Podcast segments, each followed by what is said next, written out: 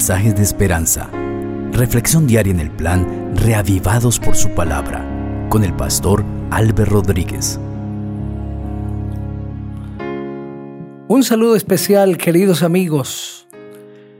El capítulo 33 de Segundo de Crónicas será el texto para leer en esta ocasión. Nos encontraremos con la historia de un rey que, a diferencia de su antepasado Ezequías, hizo lo malo delante del Señor, no anduvo de acuerdo a las ordenanzas, a las enseñanzas y el buen ejemplo de su padre Ezequías. Vamos a leer la palabra del Señor, pero antes de ello haremos una oración para pedir la dirección de nuestro Dios. Padre maravilloso, muchas gracias te damos porque nos regalas la vida. Estamos listos, Señor, para leer el texto bíblico pedimos que nos hables a través de Él y que llene nuestra mente de este conocimiento que viene del cielo. Gracias por escucharnos, porque siempre estás atento a nuestra voz. Pido que bendigas a cada persona que está escuchando donde quiera esté. En Cristo Jesús. Amén. Este relato también lo encontramos en Segundo de Reyes, el capítulo 21, los versículos 1 al 18. Así dice la palabra del Señor. Manasés tenía 12 años cuando comenzó a reinar y reinó en Jerusalén 55 años. Pero hizo lo malo a los ojos del Señor y cayó en las repugnantes prácticas de las naciones que el Señor había expulsado de la presencia de los israelitas. Pues volvió a levantar los lugares altos que su padre Ezequías había derribado y levantó otros altares a los Baales, hizo imágenes de acera y adoró a todo el ejército de los cielos y le rindió culto. Edificó también altares en el monte del Señor, del cual había dicho el Señor, mi nombre estará en Jerusalén para siempre. Y en los dos atrios del templo del Señor levantó altares a todo el ejército de los cielos.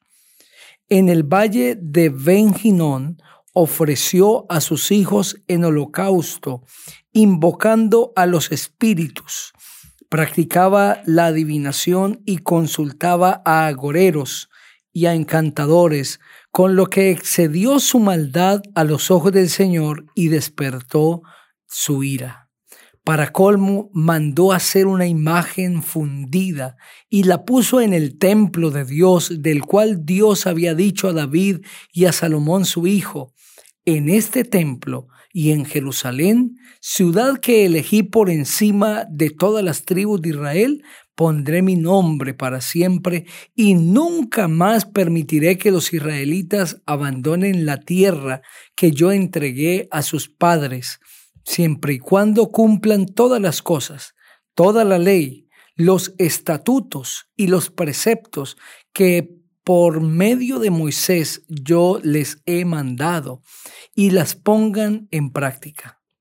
Manasés hizo que Judá y los habitantes de Jerusalén se descarriaran y cometieran peores cosas que las naciones que el Señor había destruido a la vista de los israelitas. El Señor habló con Manasés y con su pueblo, pero ellos no le hicieron caso. Por eso el Señor lanzó contra ellos a los generales del ejército del rey de Asiria, y estos aprisionaron a Manasés con grilletes y encadenándolo lo llevaron a Babilonia. Pero en su angustia oró al Señor y se humilló totalmente en la presencia del Dios de sus padres.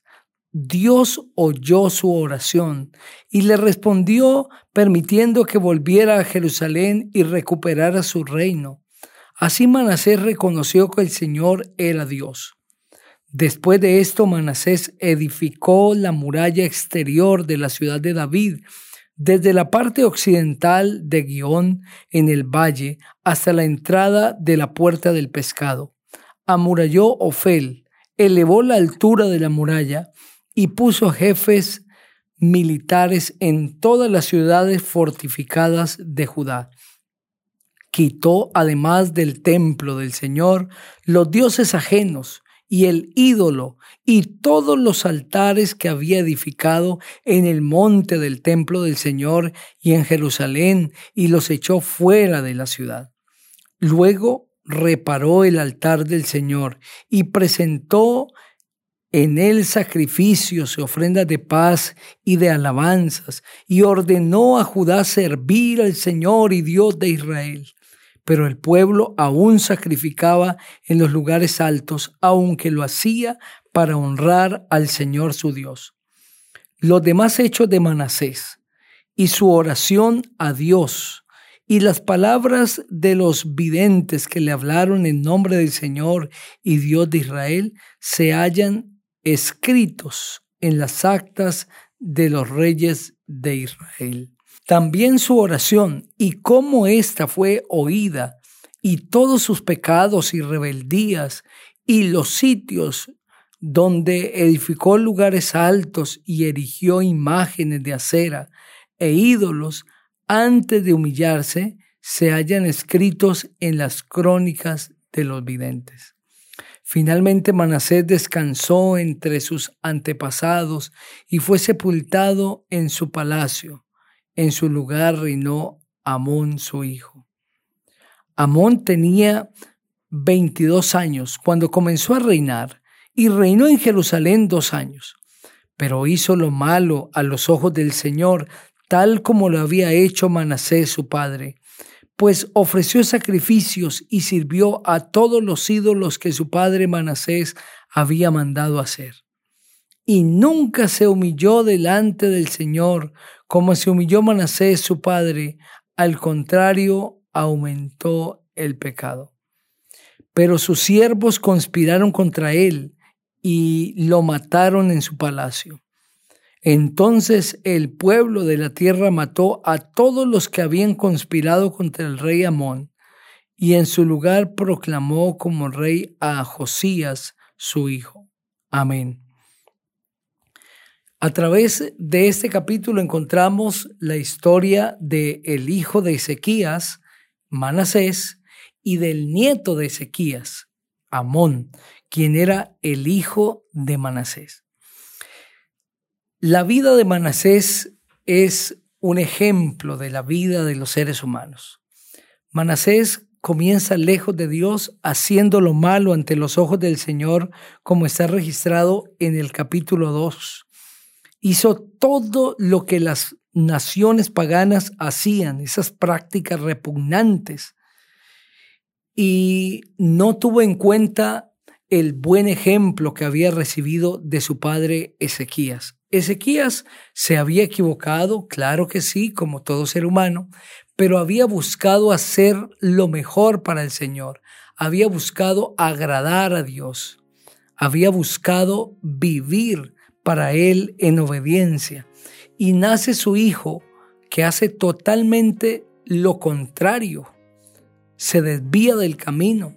Sin embargo, después de enfrentar las consecuencias, un sitio babilónico y también una deportación, se arrepiente y el Señor le perdona, le permite volver a Jerusalén, lo restaura en el trono y a partir de ese momento también la vida de Manasés cambió para siempre. Empezó a honrar, a venerar y a ordenar al pueblo que se sirviera al Dios del cielo.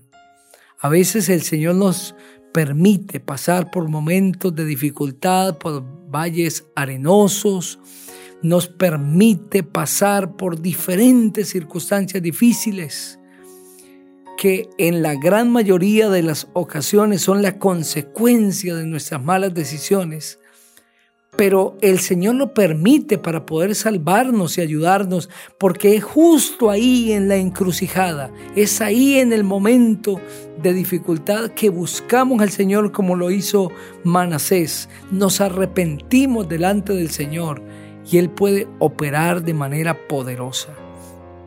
Él te invita hoy para que te entregues y puedas obedecerle. Si te has desviado del camino, Hoy es el momento de volver a Él. Reconoce tu pecado y el Señor te perdonará. Eleva una oración conmigo. Padre, muchas gracias por el mensaje de tu palabra. Que cada persona que ha escuchado sea bendecida. En Cristo Jesús. Amén. El Señor te bendiga.